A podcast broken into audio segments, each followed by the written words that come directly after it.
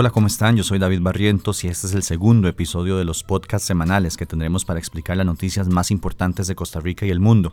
Le llamamos The Week. Estos resúmenes salen en videos en nuestros Instagram y TikTok arroba la horatica, también en YouTube, pero acá nos tomaremos el tiempo de explicar un poquito mejor algunas cosas. Poco a poco vamos a ir mejorando la producción de este espacio, se los prometo. Si quieren apoyar este proyecto de periodismo independiente pueden hacerlo siguiendo todas nuestras redes sociales arroba la horatica, pero también en www.patreon.com slash la horatica. Hoy hablaremos de proyectos de ley para exportar dantas, reducciones en el FES, amistades con Nicaragua, el fin de la pandemia, el regreso del alcalde Diamante y otras cosas más. Iniciamos. Esta semana el presidente firmó un decreto que pone fin a la declaratoria de emergencia nacional por COVID-19, aduciendo una disminución de casos y control de la pandemia. Esto se da luego de una recomendación de la Comisión Nacional de Emergencia, según presidencia. El presidente agregó que una vez el decreto entre a regir, no pueden haber más cierres ni restricciones a la movilidad de las personas en sus vehículos. Lo cual es falso, porque la ley prevé la posibilidad de restricción vehicular normal y corriente, como hemos tenido por años. Entonces cuidado con salir con su carro un día que no le toca porque igual le pueden hacer la multa. Si bien es cierto, la pandemia en Costa Rica está relativamente controlada, ojalá esto no signifique que bajemos la guardia. O sea, recién esta semana murió una menor de edad por COVID y otra cuyos padres no la vacunaron está en cuidados intensivos. Vacúnese, por favor, siga cuidándose. La fracción del Partido Liberal Progresista propuso un proyecto de ley bastante particular esta semana. ¿De qué se trata? El texto propone varios cambios a la ley de conservación de vida silvestre, pero el más polémico es el que pretende modificar el artículo 79 para permitir el comercio de flora y fauna silvestre, aunque sea con países que no sean parte de CITES. ¿Sí qué? CITES, la Convención sobre el Comercio Internacional de Especies Amenazadas de Fauna y Flora Silvestres. Es un acuerdo entre los países miembros para cuidar que el comercio de especies silvestres no amenace la supervivencia de otras especies. Es como lo que hacen las mamás de Escazú cuando cuidan que sus hijas no se casen con maes de Zampa porque arruinarían las vacaciones familiares en Fiji. ¿Cuál es el problema de la propuesta? Que los países que están en CITES se comprometen a una serie de acciones, reglas, parámetros para cuidar las especies y los ecosistemas, pero los países que no están en CITES no necesariamente tienen estos cuidados. La mamá de Escazú sabe que el yerno escazuseño sí va a saber usar los siete tenedores en una cena, mientras que el de Zampa usa la cucharita del postre para la crema de ayote. La propuesta vendría a abrir un portillo para flexibilizar la exportación e importación de fauna y flora hacia y desde países que no estén en CITES y por lo tanto no están obligados a todas esas reglas. ¿Se acuerdan cuando Pablo Escobar llevó unos hipopótamos a Colombia y luego se reprodujeron y eran demasiados para controlar y se hizo un despelote? Bueno, eso. Lo peor de todo es que la propuesta se hace excusados en la intención de una recuperación económica, dejando de lado las posibles consecuencias ambientales de esa flexibilización. Intentamos conversar con Eli Feinstein, jefe de bancada de Liberal Progresista, para preguntarle algunas cosas, pero para la hora de grabación de este podcast, su oficina de prensa nos dijo que no podía atendernos. Otro aspecto importante sobre ese artículo en particular es este. La ley que lo modificó para prohibir ese comercio de especies con países no CITES fue una ley de iniciativa popular. Es decir, se recogieron miles de firmas de las personas y se presentó el proyecto y se logró aprobar. Básicamente cambiar eso ahora para retroceder en protección ambiental es ir en contra de lo que las personas quisieron. Veremos cómo se desarrolla el trámite de este proyecto.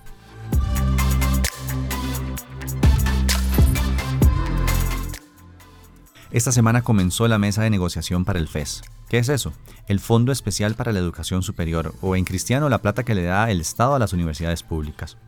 Y como dice el MAE, te lo resumo así nomás. Todo marchaba relativamente bien hasta que empieza a marchar relativamente mal. El jueves, en la segunda sesión de la mesa de diálogo, el gobierno planteó una propuesta de rebajar el monto respecto al año anterior no solo no aumentarlo, sino que rebajarlo, un rebajo de 128 mil millones de colones. Esto obviamente enojó a los representantes de las públicas. Rodrigo Arias no sé por qué hay tantos Rodrigo Arias involucrados en políticas públicas en este país. Estoy harto.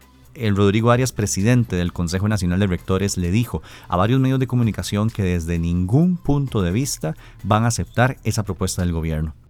El problema es que, sorpresa, la propuesta sería inconstitucional.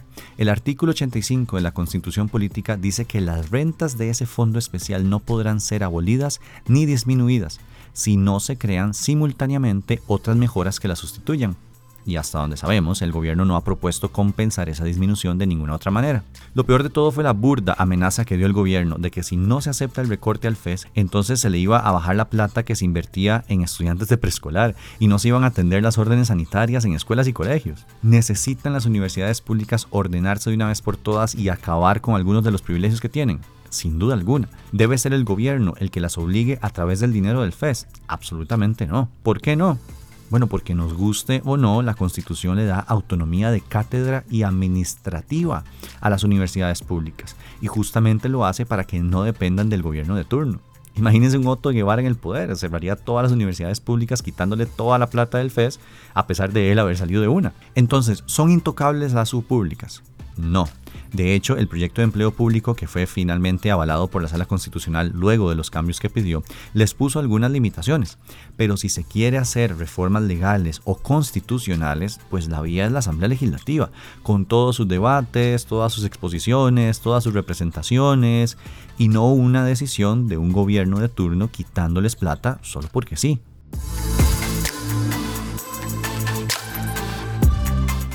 En un vergonzoso episodio protagonizado por este gobierno, Costa Rica votó a favor del candidato propuesto por Daniel Ortega y su dictadura nicaragüense para ser secretario general del SICA. El SICA es el Sistema de Integración Centroamericana, uno de esos organismos internacionales raros que nadie sabe para qué sirven.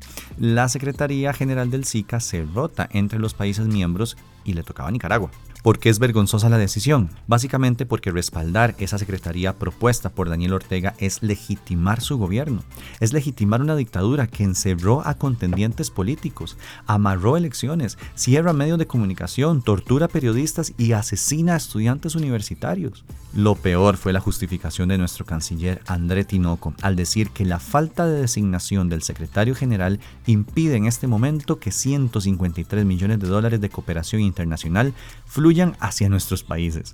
En otras palabras, le importa muy poco apoyar una dictadura siempre y cuando nos den platica. La decisión tuvo reacciones. La expresidenta Laura Chinchilla dijo que fue un día triste y de claudicación en Centroamérica, cuando más urge defender la democracia y los derechos humanos. El presidente Carlos Alvarado, quien se negó a votar por el candidato de Ortega en el gobierno anterior, dijo que con el voto de Costa Rica, el representante de la dictadura de Daniel Ortega, la que viola derechos humanos, persigue medios de comunicación y periodistas y mantiene presos políticos, en condiciones inhumanas, liderará, entre comillas, al SICA. Ortega, como el cínico que es, celebró esta decisión y la puso como un tipo de unión de los pueblos centroamericanos. Coman mierda. Pero bueno, nadie nos tiene eligiendo un gobierno del Frente Amplio. Al final sabíamos que ellos aman la dictadura nicaragua. Oh, wait.